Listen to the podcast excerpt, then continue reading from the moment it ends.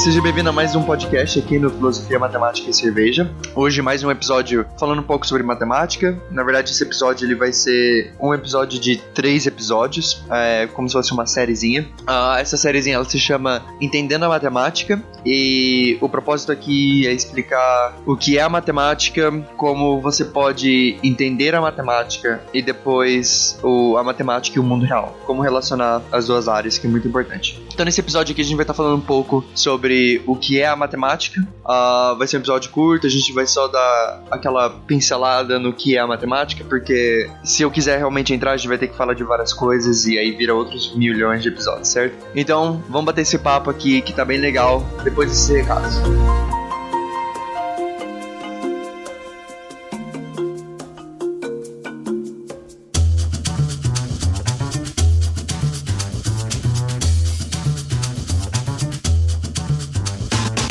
Gente, vale a pena lembrar, segue a gente lá no Instagram e segue a gente no Twitter também, especialmente no Instagram. A gente tá dando enquetes lá, sempre, que dá algum problema. Recentemente eu fiz uma mudança de host no feed do podcast e o, do nada, por, por uma hora, todos os episódios sumiram.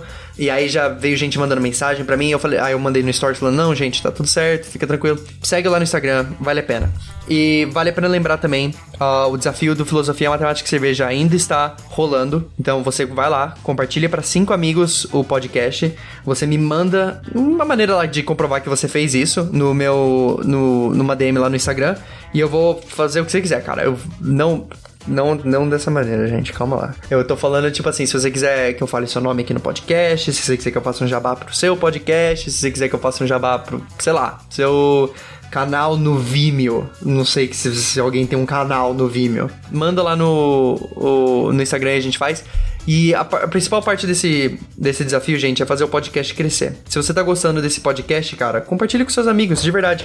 Se você tá gostando, eles também vão gostar. Dá esse prazer para outras pessoas e ao mesmo tempo você ajuda aqui o projeto. É muito importante isso porque os podcasts eles sobrevivem bastante da comunidade. Como a gente precisa da comunidade, a gente precisa que a comunidade também trabalhe para aumentar a visual, visual, visual, eu não consigo falar essa palavra, visualização do podcast, alguma coisa assim. Caio, nem corta, nem corta isso aqui também. Deixa aí, eu quero que todo mundo veja eu errando aqui. Ah. Então é isso, gente. Não esquece. Desafio do Filosofia Matemática Cerveja. Compartilha para cinco amigos uh, o podcast. E não, não somente aqui, mas se às vezes seu amigo não conhece o mundo dos podcasts, alguma coisa assim, mostra para ele outros podcasts e tal. E se você não quiser ouvir o Curiosidades do Dia a Dia que está por vir sobre ondas e transmissões de rádio, você pode pular diretamente para 15 minutos e 6 segundos.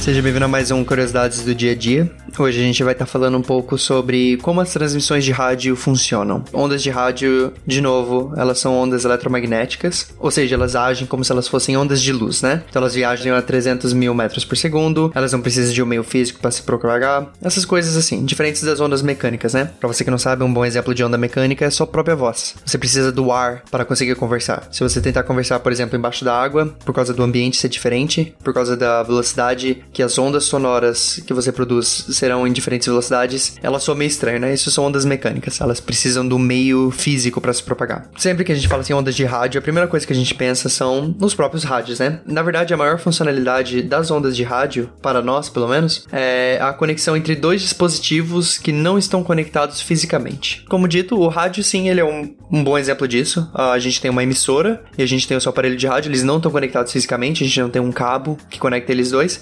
Eles estão sendo conectados somente utilizando das ondas de rádio. Mas não é somente emissoras de rádio que utilizam ondas de rádio. Outros exemplos do uso da onda de rádio é o Bluetooth, o Wi-Fi, a televisão, por exemplo, bilhões de outras coisas, na verdade.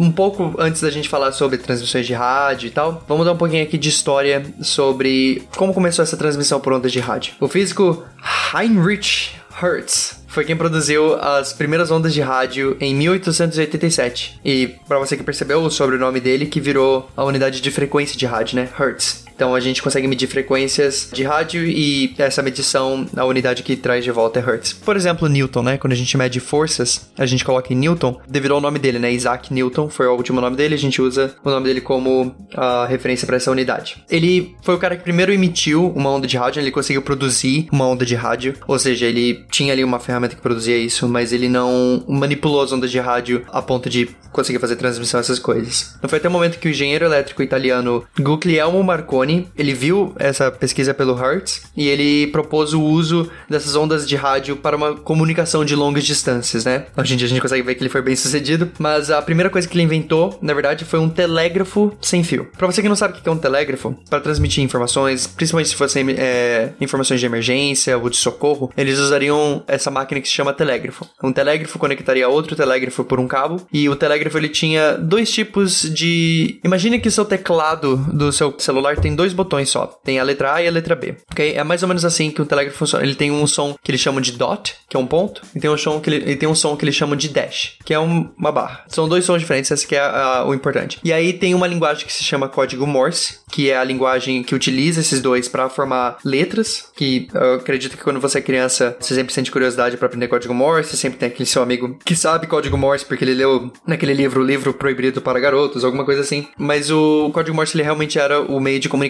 a longa distância que existia na época. O engenheiro elétrico ele propôs e ele patenteou o primeiro telégrafo sem fio. E a primeira transmissão que ele utilizou foi para mandar a letra S em código Morse da Inglaterra até o Canadá. Essa foi a primeira mensagem por onda de rádio que a gente conseguiu emitir. Uma coisa interessante que eu tava pesquisando aqui quando eu tava estudando para fazer a pauta desse curiosidades do dia a dia é como que a gente consegue transmitir, né? Porque tava, a gente sempre tem uh, essa ideia de antenas, de receptores. Parece algo muito simples, né?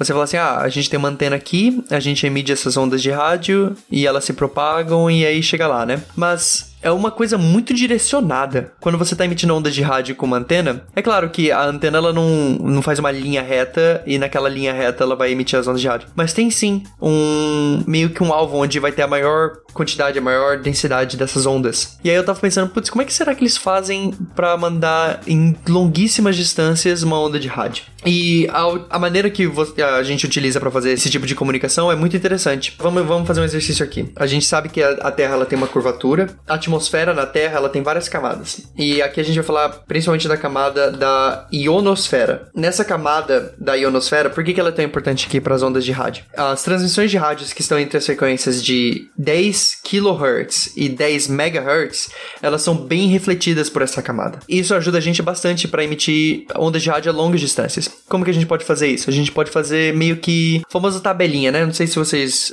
jogam, jogaram ping-pong, pelo menos na cidade onde eu morava, você batia batia na. Se você batia na bolinha, a bolinha batia na parede e voltava na, na mesa do adversário, a gente chamava de tabela, né? Então, imagina assim, eu tô batendo a raquete na bolinha, a bolinha ela bate na parede, no ângulo, e ela vai pra mesa do adversário, certo? Fez esse triângulo. Você também pode imaginar isso numa mesa de bilhar, por exemplo, que você manda uma bola pra parede para fazer um ângulo. Vocês entenderam muito bem a imagem. E é mais ou menos assim que também funciona com essas ondas de rádio, que estão entre essas frequências, né? De 10 kHz e de 10 MHz. A gente aponta uma antena pra ionosfera ionosfera, né, atmosfera. As ondas de rádio elas vão ser emitidas da minha antena, elas vão bater nessa ionosfera, elas vão ser refletidas no mesmo ângulo de que elas foram, elas vão voltar nesse mesmo ângulo. E aí ela consegue chegar no, na antena receptora. O que a gente consegue fazer é essa triangulação, mais ou menos. Eu não sei se se chama de triangulação, vou chamar aqui de tabelinha, porque era assim que a gente chamava lá no ping-pong. Da antena que emite a onda de rádio até a antena que é a receptora, usando a ionosfera. Já as ondas de rádio que são de 100 MHz para mais, elas são absorvidas por essa ionosfera, ok? E essa ionosfera, na verdade, gente, ela tá bem longe da, da superfície, ok? Vale a pena lembrar. Enfim, essas ondas de rádio de 100, uh, de 100 MHz ou mais, elas são absorvidas por essa ionosfera. Esse tipo de ondas, eles precisam do uso de satélites, né? Essa é a funcionalidade de satélite. O satélite ele vai pegar essa onda de rádio e ele vai utilizá-la para rebater para a antena receptora. Um pequeno fato curioso aqui sobre também a transmissão de rádio e tal, que eu, eu sempre me perguntei assim, né? Como é que a gente consegue mandar uma mensagem por ondas de rádio? Parece uma coisa simples também, né, para algumas pessoas, mas eu sempre tinha essa na minha cabeça. Como é que a gente pega uma uma onda de rádio, como é que o nosso telefone consegue conectar no Wi-Fi e ele sabe que aquela rede, como é que ele consegue transmitir informações, por exemplo, se eu mandar uma mensagem no WhatsApp aqui, como é que essa mensagem do WhatsApp, ela vira uma onda eletromagnética e como é que essa onda eletromagnética, né, essa onda de rádio, ela é diferente das outras ondas eletromagnéticas que estão ao nosso redor aqui o tempo inteiro. E é muito interessante essa pergunta que eu fiz, porque eu tava refletindo sobre ela, e se a gente for pensar, é a mesma coisa sobre a nossa voz. Se eu imito um som contínuo, né, vamos falar que eu imito só assim, pode ser não ser tão contínuo porque eu não sou cantor, não sei segurar um tom aqui. Mas vocês entenderam. Se eu emitir esse som contínuo, essas ondas que estão saindo da minha boca, essa vibração que eu tô fazendo no ar aqui, se você for gravar ou alguma coisa assim num arquivo de áudio e tal, e você for observar a onda, né, o desenho da onda, você vai ver que ela é uma coisa bem uniforme. Mas quando você tá falando, quando você tá emitindo vários diferentes sons, você tá emitindo um monte de onda diferente. Todas essas ondas que a gente tá emitindo, todas essas vibrações do ar que a gente tá emitindo, elas estão no espectro de frequência. Como é que isso funciona? Eu tô me complicando aqui bastante. A gente sabe que os cachorros, eles escutam sons mais agudos do que a gente escuta. Eles escutam sons em altas frequências. Então tem sons, às vezes, às vezes você vê aqueles apitos de cachorro, que você sopra você não escuta nada, mas se os cachorros começam a ficar maluco. Então vamos imaginar que eu sou um receptor de televisão e o meu cachorro é um receptor de rádio. Praticamente a mesma coisa, né? Eu e o meu cachorro, a gente está escutando vibrações do ar, então a onda mecânica é a mesma. E a televisão e o rádio também estão escutando a mesma, no princípio, a mesma onda, né? Essa onda de rádio. Quando eu tô falando, quando eu faço um som contínuo, por exemplo, quando eu, como eu acabei de fazer, a gente está emitindo uma frequência, certo? A gente tá naquele tom, na mesma amplitude, sem você aumentar o volume, sem você diminuir o seu volume, no mesmo volume, no mesmo tom, você vai ver que você tá tudo igualzinho. Quando você tá falando, quando eu tô blá blá blá blá blá blá blá blá, eu tô emitindo vários sons em frequências diferentes, em tons diferentes, em volumes diferentes, e volumes diferentes é super importante. Por exemplo, quando a gente faz uma pergunta no português, a gente abaixa o tom no final da, da frase. Por exemplo, você foi lá, né? É diferente de você foi lá. É a mesma frase, é, são os mesmos sons, são exatamente as mesmas frequências. Se a gente usasse o, o Google para ouvir a minha pessoa, ele ouviria exatamente a mesma frase. Só que essa entonação no final, esse volume é diferente, essas coisas assim. E é basicamente assim também com as ondas de rádio. Quando a gente emite uma onda de rádio, é claro que a gente não tá mudando tudo como a gente muda na nossa vibração do ar. Por exemplo, você sabe o que que a AM e FM, você sabe por que, que essas, essas siglas existem? Sabe o que essas siglas significam? As ondas de rádio AM, o que, que elas fazem? Para transmitir uma informação, elas diminuem a amplitude, é a amplitude modular. Eles abaixam a amplitude, sobe a amplitude, abaixa a amplitude, sobe a amplitude, para conseguir transmitir essa onda em diferentes níveis, certo? Então a gente vai ter onda pequenininha, onda grande, onda pequenininha, onda grande. E claro que a gente não tem só onda pequena e onda grande né? Tem uma medição. E essas diferentes ondas, quando chegam num receptor, elas são interpretadas diferentes e aí a gente consegue ter a informação. Então é assim que as ondas AM são transmitidas. As ondas FM, elas mudam na frequência. Então, em vez de subir, imagina que a amplitude é o quão alto a sua onda vai ir. Né? Isso é amplitude. A frequência é o quão rápido ela vai ficar vibrando. Então a frequência ela mexe mais na, no eixo horizontal e a amplitude mexe mais no eixo vertical, ok? É como se uma fosse a altura e a outra fosse a largura. Então as ondas de rádio AM, elas mudam essa altura para transmitir informação, e as ondas de rádio FM, elas mudam essa largura, né? Eles mudam a frequência para ser diferente. E é assim que as ondas de rádio FM transmitem informações. Bem, esse foi o Curiosidades do Dia a Dia aqui. Antes da gente ir pro episódio, eu queria dar só um recadinho sobre Curiosidades do Dia a Dia. Eu tô no meu, no meu Instagram, eu fiz uma enquete recentemente perguntando assim: ah, que tópico vocês queriam ver no Curiosidades do Dia a Dia, né? Teve tópicos excelentes lá, muito obrigado, pessoal. Vale a pena lembrar aqui, se você não segue no Instagram, segue lá para poder fazer parte dessas coisas. Eu recebi bastante gente falando sobre, por exemplo, eu vou pegar o exemplo do Victor Viana. Ele me mandou aqui nessa enquete, ele falou assim: "Ah, você poderia falar sobre geometria diferencial". Eu adoraria falar sobre geometria diferencial, entendeu? Eu adoraria falar sobre álgebra abstrata. Putz, eu tô morrendo para fazer um episódio de álgebra abstrata. Só que esses assuntos é muito difícil eles não ficarem muito complicados muito rápido. Eles são assuntos incríveis. Você, se você quiser falar comigo sobre álgebra abstrata, meu amigo, a gente vai bater um papo legal. Eu adoro essas coisas, entendeu? E as pessoas ao meu redor sabem que eu adoro essas coisas. Só que é muito difícil eu transmitir elas aqui no podcast. Eu só queria dar uma ressaltada e uma, principalmente no, no Victor Viana aí, que mandou a resposta lá na enquete. Muito obrigado, Victor. Eu só não posso falar desses assuntos assim porque eles são muito complicados. Eles ficam complicados rápido demais. Esse é o problema. A gente pode ficar super fácil, super tranquilo. E se eles fossem super tranquilos, aí daqui a pouco eles ficam mais dificinhos, daqui a pouco eles ficam mais difíceis. Aí eles ficam difição, ok, dá pra fazer um episódio. Por quê? Porque aí faz uma escadinha, beleza. Mas esses tipos de tópico, cara, eles são bem complicados, eles são bem difíceis de fazer uma pauta que seja assim, porque eles ficam rapidamente difíceis, entendeu? Mas segue lá no Instagram, responde lá as enquetes, participa lá da comunidade e me manda feedback. Um abraço e eu espero que você curte bastante esse episódio aí que está por vir, que eu não sei o que é, porque eu gravo o Curiosidades em outros dias. E...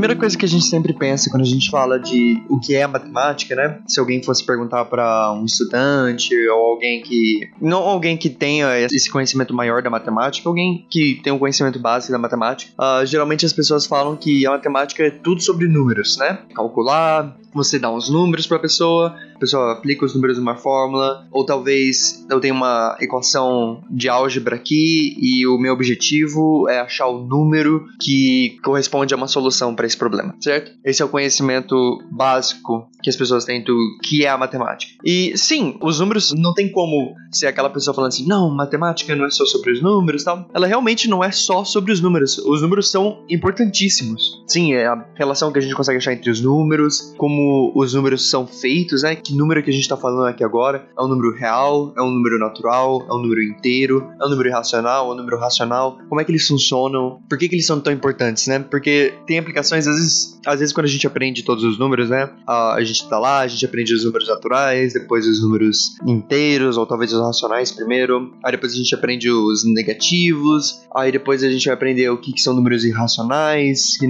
são números que a gente não consegue escrever como uma razão entre dois números inteiros e tal. Uma vez que a gente chega nesse nível de números reais, né? Nesse que a gente pensa que a gente tá completo, né? Por mais que eu já tenha falado aqui milhares de vezes sobre números complexos, tem outros tipos de número como os hipernúmeros, coisas assim. Mas uma vez que a gente chega nesses números reais, uma vez que a gente chega nessa linha numérica completa, a gente pensa que é isso que a gente vai usar. Ah, vai falar só de números naturais? Não, isso aqui é. Números naturais é coisa de quarta série, alguma coisa assim. Você fala assim: não, a gente tá aqui no primeiro ano, no segundo ano, a gente tá aqui aqui na faculdade, talvez, e a gente fala assim: não, os números reais são os números que a gente usa, né? A gente pode usar pi, a gente pode usar 3.5. Às vezes não é o que a gente precisa, você tem que ver muito bem no que você está trabalhando. Por exemplo, quando a gente vai falar de pessoas, a gente vai falar de quantidade de pessoas num lugar. A gente está fazendo uma divisão tal, talvez a gente está fazendo um seminário e a gente quer dividir em vários workshops e a gente quer saber quanto de pessoas que a gente pode colocar em cada lugar e tal. A gente não vai usar números reais para isso, né? Não faz nenhum sentido a gente tirar uma média nessa organização desse evento ou qualquer coisa assim, falar assim, não, a gente pode colocar 33.4 pessoas aqui, a gente pode colocar 26.6 pessoas aqui, blá blá blá. Não faz sentido. Os outros números, todas as relações, eles têm relações importantíssimas que funcionam só no, no grupo deles. Por exemplo, eu tô estudando matemática abstrata agora, álgebra abstrata, na verdade. E a gente fala bastante sobre relações, sobre congruência, né? Ou, por exemplo, a gente pode falar de como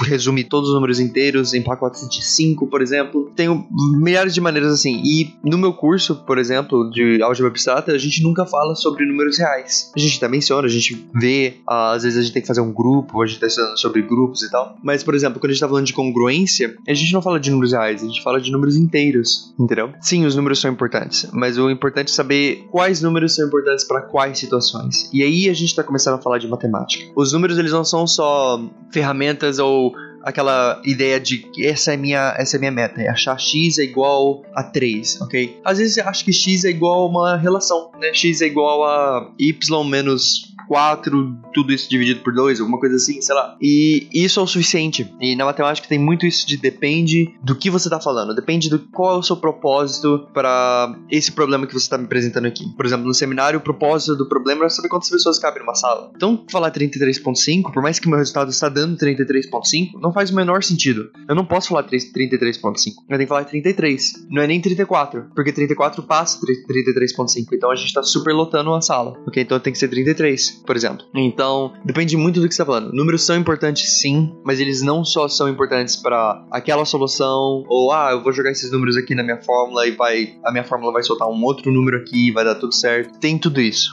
né? E isso abre pro próximo bloco aqui desse episódio, que a gente vai falar sobre relações, descrições e lógica.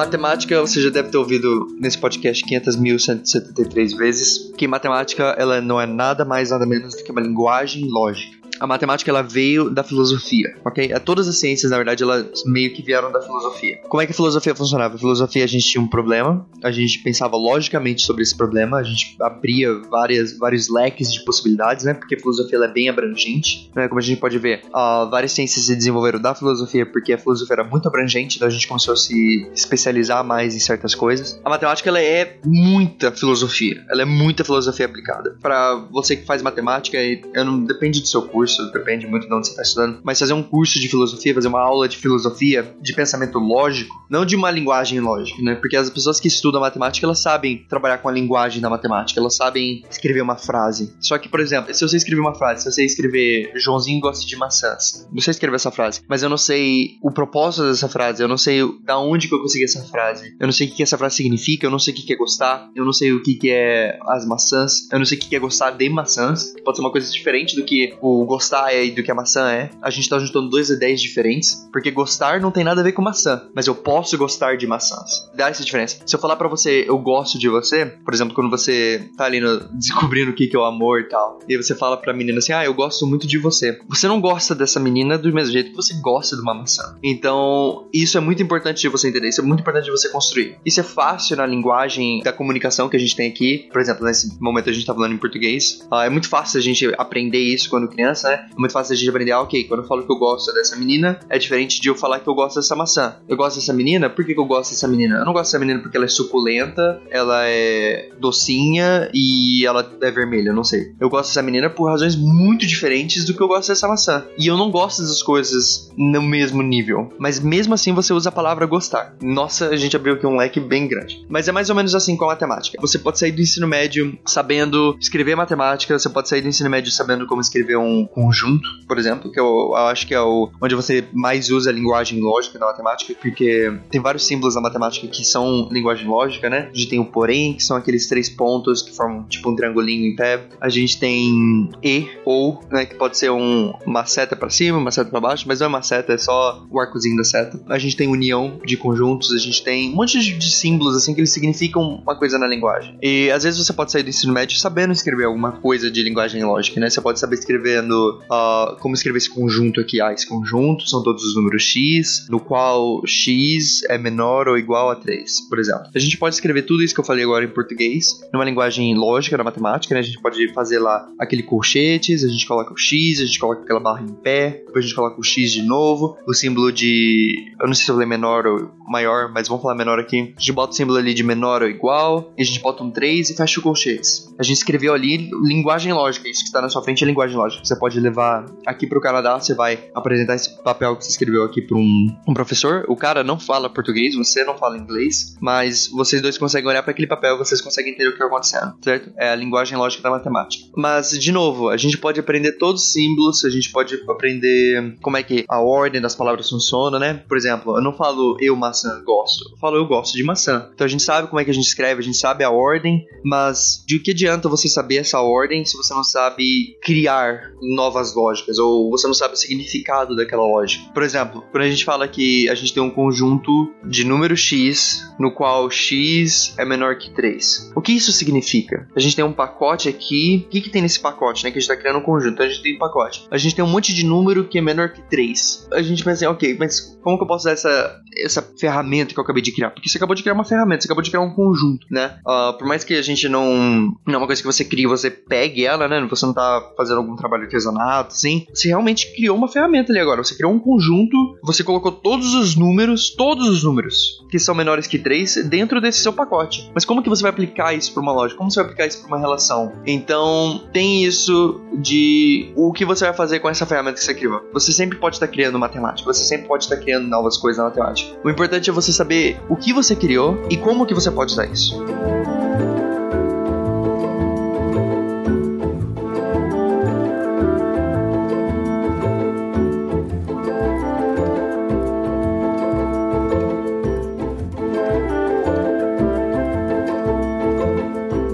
Que, a gente precisa da linguagem lógica e por que, que a linguagem lógica é super importante? Não somente para escrever essas frases, né, pra, ou criar ferramentas, mas sim para relacionar elas. O quando que a gente relaciona essas ferramentas, né? Quando que a gente pode usar? Um exemplo disso é, se você já ouviu o episódio de provas matemáticas, que por sinal foi um dos TBWs e tal, a gente fala sobre, ah, que a gente tem que comprovar teorema tal, e aí a gente, pra gente comprovar ele, a gente pode ter várias uh, maneiras que a gente pode comprovar, e tudo isso são pensamentos lógicos, todas aquelas comprovações por conta por contradição, por indução. Tudo isso não foi criado na matemática, foi criado na filosofia, ok? E a gente, na matemática, a gente só pega esses conceitos da filosofia e meio que aplica eles. É como se eu fosse o cara que, que fez a raiz quadrada, por exemplo. Alguém pega essa ferramenta que eu criei que se chama raiz quadrada, e aplica no teorema de Pitágoras para ajudar ela, não sei, a descobrir o tamanho da parede, ou alguma coisa assim. A filosofia, ela criou esses conceitos lógicos, nessas né, ideias, e a gente aplica elas matemática matemática. Na matemática, como eu acabei de falar, a gente cria várias ferramentas com essas linguagens lógicas, né? A gente escreve o como essa ferramenta tal que eu estou criando aqui, essa ferramenta A, como que ela vai funcionar usando essa linguagem. E isso vira quase que um esquema piramidal aqui.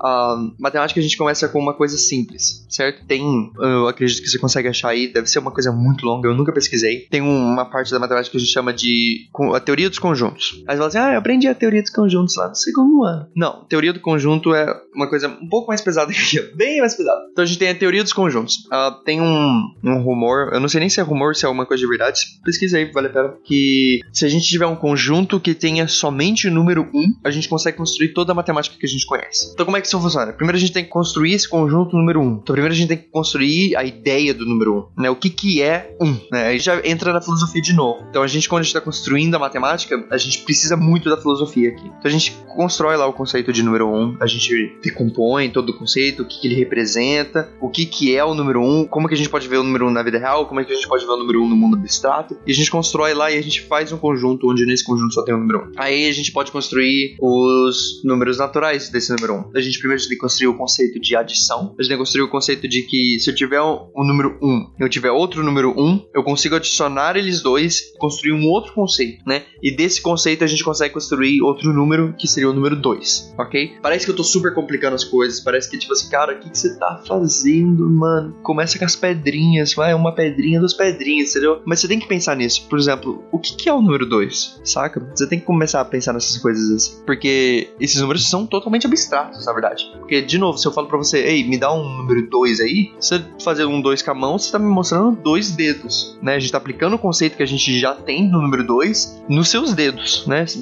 ok, tem um 2. Aí você fala assim, um putz, ok. Aí você vai lá e escreve o número 2. Ou não, você acabou de me mostrar o símbolo do número 2. Se eu for para outros tipos de, de linguagem de matemática, mas se a gente for pra Roma antiga, a gente escreve em números romanos, o jeito que eles escrevem dois é totalmente do jeito que você escreve dois. Porém, os conceitos são a mesma coisa, né? Eles escrevem o número 2 usando dois is, ou dois traços. Você escreve o 2 com aquele negocinho que parece um cisne. O que você tá me mostrando agora é um símbolo para um conceito abstrato. Então, beleza. Então a gente consegue construir o número 2, o conceito do número 2, por adicionando dois números 1. Um. E assim a gente vai construindo cada número, né? A gente pode falar que o número 3 é pegar o número 1, um, 3 três vezes, né? Aí já começa a ficar meio redundante, então a gente tem que construir melhor esse conceito. A gente vai adicionar um, um, um, é diferente de adicionar um, um. Ou a gente vai falar que adicionar um, um, depois um, é diferente, entendeu? Então você tem que construir todo esse conceito. Constrói os números naturais, depois você consegue construir os números inteiros, só meio que espelhando os números naturais e adicionando o número zero, que é o nada. Aí você tem que construir o conceito de nada. Aí você vai lá pro episódio da história do zero e assim por diante. Qual que é o objetivo desse todo, toda essa conversa maluca aqui que parece conversa de drogado? É mostrar pra para vocês que a matemática, ela depende muito dos conceitos filosóficos. E às vezes a gente dá por ganho, por exemplo, ah, quando a gente tá falando do número 2 aqui, fala assim, ah, meu, você tá complicando demais, eu sou um paulistano aqui, ah, meu, você tá complicando demais esse número 2 aí. Eu não tô complicando o número 2, esse é o número 2. Você, você aprendeu quando você era criança que o número 1 um se escreve daquele jeito, o número 2 se escreve daquele jeito, só que você não dá a satisfação de entender, tipo assim, o que, que é o conceito por trás do número 2. Aí você fala assim, ah, quando eu tenho dois objetos. Mas aí você tá usando o número 2 para explicar o número 2, isso não cria uma redundância? É tipo falar assim, ah, o aquecimento global não existe, né?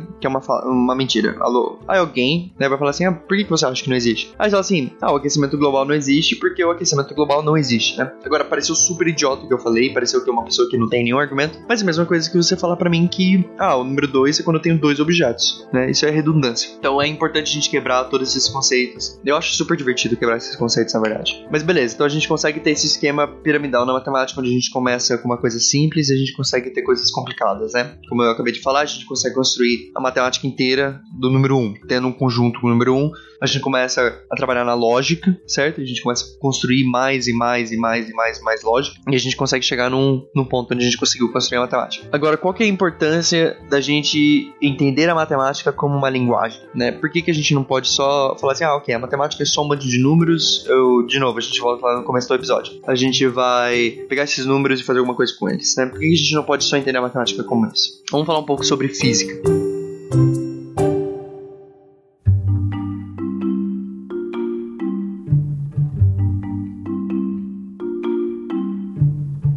Você está fazendo alguma aula de física, se você já teve alguma aula de física, você começa a perceber que você usa muito da matemática. Na física tem os, os próprios conceitos, né? O conceito de gravidade, por exemplo, ele não depende da matemática. O conceito do atrito não depende da matemática. O conceito da força não depende da matemática. Ela consegue ter os seus conceitos bem estruturados de maneira que você não precisa da matemática. Você consegue explicar a gravidade como sendo uma distorção do espaço-tempo sem usar nenhuma linha de matemática. Fala assim, ah, a gravidade é uma distorção do espaço-tempo. Você fala assim, o que é espaço-tempo? Aí você fala, ah, espaço-tempo é esse manto onde a gente mora, onde a gente tem, onde o tempo ele vai para frente, e a gente começa a quebrar esse conceito. E a gente não precisa da matemática. Só que a física ela chega num ponto que os conceitos da física não precisam de matemática para serem feitos, para ter o conceito, para existir o conceito. Só que a física utiliza da matemática para descrever esses conceitos. Eu posso muito bem falar que a força ela é proporcional à massa e à aceleração de tal objeto. Como é que isso funciona? Então, se eu estiver vendo um objeto, ele está parado, e eu começo a acelerar esse objeto, então eu começo a movimentar esse objeto, a força que eu estou aplicando nesse objeto ela é proporcional à massa do objeto e à aceleração que eu estou fazendo ele acelerar. A gente pode muito bem falar isso. Só que como que você vai trabalhar com isso somente usando a linguagem comunicativa? Talvez o português, talvez o inglês. Como é que você vai trabalhar com isso? Então, por isso que a física adotou a linguagem dela como sendo a linguagem da matemática, porque transforma numa coisa muito mais simples, para a gente conseguir entender os conceitos, para a gente conseguir aplicar os conceitos, para a gente ter uma coisa para quantificar. Beleza, então a gente tem a física, a gente fala que a força é proporcional à massa e a aceleração. E aí na matemática a gente vai lá e escreve assim, ok, a gente consegue escrever um, um vamos chamar a força de F, vamos chamar a massa de M e a aceleração de A. A gente consegue fazer que a força vai ser igual a massa vezes a aceleração. A gente optou por fazer assim. Porque nessa maneira de proporcional, agora que a gente tem uma equação, né, agora que a gente está transformando esse conceito da física em uma coisa matemática, usando a linguagem da matemática, a gente consegue quantificar as coisas. Então a gente fala assim, ah, beleza, esse meu objeto aqui, ele tem 100 kg, eu tô acelerando ele a 30 metros por segundo ao quadrado. Aí agora eu consigo quantificar a força que eu tô usando nesse objeto. E aí eu consigo fazer comparações. Então eu tenho esse objeto que tem 100 kg de massa, tá acelerando a 30 metros por segundo ao quadrado, então a força que eu tenho nele é de 3 mil newtons, que é outra unidade que a gente construiu aqui para força. Aí beleza, a gente tem ali 3 mil newtons. Ah, eu tenho agora uma outra bolinha aqui que tem só 10 kg e eu tô acelerando ela 3. E agora eu tô aplicando uma força então de 30. Então a gente consegue ter essa ideia, esse pensamento lógico de a força que eu tô aplicando nessa bolinha, ela é menor do que a força que eu tô aplicando nesse telefone. Eu falei telefone que eu tava olhando para um telefone, meu telefone não pesa 100 kg, gente, eu sei. E é por isso que a gente consegue usar da matemática como linguagem. A física, por mais que você tá numa sala de física, você fala assim, ah, putz, é só matemática, não sei o que. A matemática ela só tá ali para linguagem. É que nem você tá falando assim, você tem aula aula de português, certo? Você vai lá, você aprende gramática, você aprende como fazer uma frase, você aprende o que, que são frases subordinadas, você aprende frases ah, coordenadas e tal. E aí você tá lendo um livro. Ok? Só que você tá lendo um livro na aula de história. Você, na hora de ler esse livro, você tá aplicando a linguagem do português. Você poderia muito bem explicar a história sem ter português. Você poderia estar tá vendo um vídeo, entendeu? De como aconteceu a Segunda Guerra Mundial. Você poderia estar observando o que aconteceu uh, na pré-história. Você poderia estar observando essas coisas, né? Mas como é que você descreve melhor essas coisas? Como é que você transmite essa informação melhor? Pelo meio da comunicação. A matemática, ela não é nada mais, nada menos do que essa linguagem. Por mais que na, na aula de matemática você aprenda como relacionar as coisas, como usar o teorema de Pitágoras para, não sei, ver o tamanho da escada rolante no shopping, alguma coisa assim. E aí você usa Pitágoras, né, para ver uma coisa na vida real. Mas assim, ah, eu tô usando só matemática aqui. Na verdade, você tá usando a linguagem da matemática para descrever alguma coisa no mundo real, que é outra coisa, que é um, um, outro universo, né? O mundo real não é a matemática. O mundo, a matemática não consegue só descrever o mundo real de uma maneira lógica, como uma linguagem faria. Então, por exemplo, se estou lendo um livro de história, eu consigo entender bem como foi a Segunda Guerra, lendo aquele livro, só pelo fato daquele livro estar tá escrito com palavras em tal maneira que interpretem que na minha cabeça essas palavras elas entram, eu consigo compreender essas palavras, eu consigo compreender o contexto dessas palavras, eu consigo entender a emoção que elas passam, eu consigo entender tudo isso só com a palavra. Quando alguém vira para você e fala assim, eu te amo, você consegue entender todo aquele sentimento que a pessoa tá falando. A pessoa ela tá usando a linguagem para descrever uma coisa abstrata, que é o sentimento dela. Você não sabe o que, que é o amor, você sente o amor, certo? Aí você fala assim, ah, eu tô sentindo aqui esse friozinho na barriga, essa necessidade de tomar conta de alguém ou de uma pessoa, de um objeto você sente a, a, falta daquela pessoa, você sente o carinho e tudo isso, aí você junta todo esse pacote de informações e você resume ele no, na palavra amor, né? Por isso que alguém, quando alguém te fala assim, eu te amo, é alguma coisa muito forte para você. Porque o jeito que você compreende o amor é dessa maneira, dessa maneira carinhosa, dessa maneira, às vezes codependência, às vezes não é codependência, entendeu? E depende muito do, de cada pessoa, né? Por exemplo, o amor, eu gosto de falar que a palavra amor é uma palavra que a gente não usaria na matemática, né? Porque ela descreve um sentimento que é muito diferente para cada pessoa. E na matemática a gente consegue descrever as coisas de uma maneira que não seja,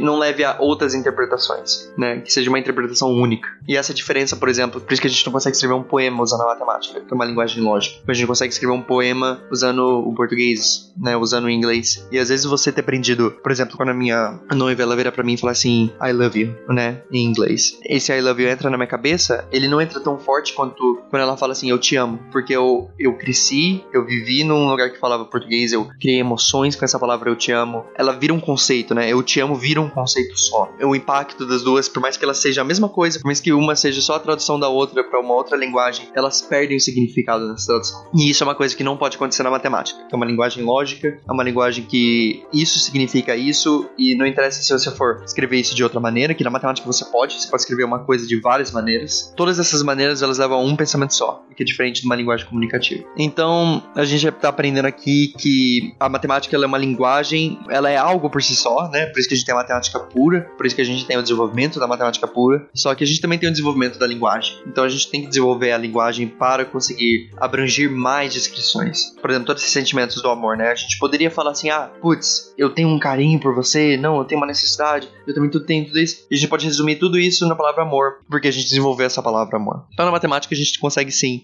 ter um desenvolvimento da própria linguagem, né? Para isso que serve um matemático abstrato, um matemático pura. Se a gente quiser, por exemplo, ressaltar uma diferença entre o físico e o matemático, o físico é tipo um, o cara que está escrevendo um livro, né? Ele vai usar das palavras, ele vai usar da conjunção, do jeito que ele junta as palavras nessa, nessa frase, do jeito que ele está construindo essa história, para transformar essa história, esse conceito dele, em alguma coisa mais palpável para as pessoas. A mesma coisa na física. A física tem esse conceito, né? Ah, gravidade. Como é que funciona a gravidade? Como é que eu posso prever a gravidade? gravidade. Aí a pessoa fala assim, ok, eu tenho essa ideia de como prever a gravidade, só que eu tenho que escrever ela de tal maneira que fique entendível para as outras pessoas. Então ela vai lá e ela usa a matemática como linguagem e escreve para isso. Mas nessa, dentro dessa linguagem a gente tem um monte de outras coisas que a gente pode trabalhar. E uma delas que eu gosto bastante são as relações. Que as relações são muito importantes na matemática, né? O símbolo de igual, a equação, as funções, como é que elas funcionam. E por que, que as relações são tão importantes? As relações são muito importantes porque a gente consegue pegar diferentes conceitos, você escrever no papel assim: massa, aceleração e força. Eles são três conceitos totalmente diferentes. Massa é quanto de matéria um objeto tem, aceleração é o quão rápido a velocidade desse objeto está aumentando, e a força é o quanto eu estou fazendo esse objeto movimentar e o quanto de energia eu estou precisando gastar para movimentar esse objeto. São três conceitos totalmente diferentes, mas graças à matemática e graças às relações da matemática, a gente consegue relacionar esses três conceitos totalmente distintos numa fórmula, numa maneira, numa equação, né? De alguma, de alguma maneira, a gente tem equações, a gente tem congruências, a gente tem funções, a gente tem várias maneiras de relacionar esses objetos. Então a gente pode falar, por exemplo, que a força é igual a massa vezes a aceleração, graças às relações da matemática, né? E dentro das relações, a gente tem vários tipos de relações, né? Um deles é, são as funções, que acredito que são as mais famosas. Vale a pena lembrar que uma função é só quando você tem uma relação entre duas coisas, né? A gente tem, a gente geralmente chama de input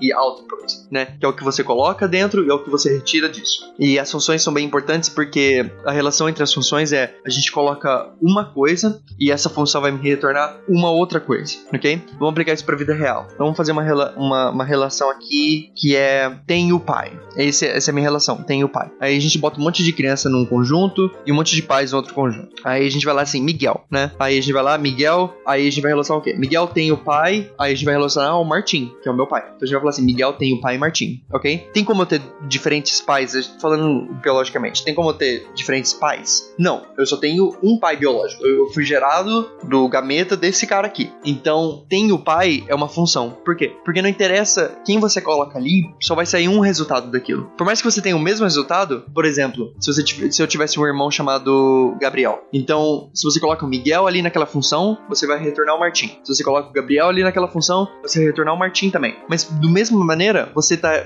aplicando uma coisa e você está pegando outra, ok? E é somente uma. A gente nunca vai ter dois pais biológicos, ok? E como é que a gente transforma essa relação em alguma coisa que não é uma função? Vamos falar, tem um filho. Por exemplo, nesse caso, se eu fosse um filho único, a gente fala assim, Martim, tem o filho Miguel, ok? Então, beleza. Na minha família, por exemplo, como eu sou filho único, isso funciona muito bom. Mas, por exemplo, se eu tivesse um irmão, né? Se eu tivesse meu irmão Gabriel, como a gente falou no, no último exemplo, e eu colocasse Martim nessa minha relação, eu, eu ia obter Miguel e Gabriel. Ou seja, a gente não consegue ter um resultado só vindo dessa uma aplicação que eu fiz, que é o Martin. Ou seja, essa relação não é uma função, ok? E por que que as funções são tão importantes, né? Por que que a gente sempre fala de, ah, a gente tem uma coisa que a gente vai colocar dentro dessa função e a gente vai obter só uma coisa fora dela? E por que que isso é tão importante pra gente? Porque isso ajuda bastante na hora da previsão, na hora de a gente prever fenômenos naturais. É muito fácil a gente prever alguma coisa se a gente tem uma, uma maneira de escrever ela como uma função, a gente bota as condições iniciais nessa função e a gente vai obter só um resultado. Se a gente obtesse dois resultados dessa relação, que não seria uma função, seria só uma relação, a gente não teria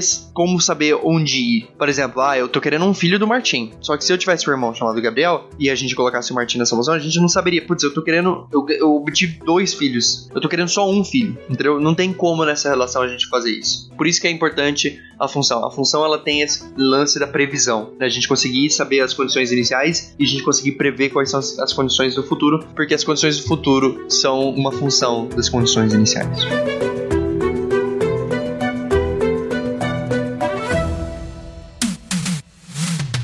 A gente falou bastante aqui sobre linguagem, a gente falou sobre, bastante sobre o que é a matemática, o que, que são as linguagens lógicas, filosofia, a gente viajou na batatinha aqui. Esse foi o primeiro episódio do Entendendo a Matemática. Ele era para ser meio confuso, ok? Ele era para despertar esse monte de curiosidade aí que tá no seu cérebro. Eu não sei quando eu vou lançar o próximo dessa temporada, mas vai ser de pouco em pouco. Eu quero ter uns convidados também. Muito obrigado por ter ouvido esse podcast até aqui. Esse podcast foi produzido e apresentado por mim, Miguel Gorta. Ele foi editado pela Maremoto Podcasts, nas mãos do Caio Corraine. E até a próxima e que a matemática esteja com vocês. Não sei. Frase de efeito. Pá! Tchau, tchau, gente!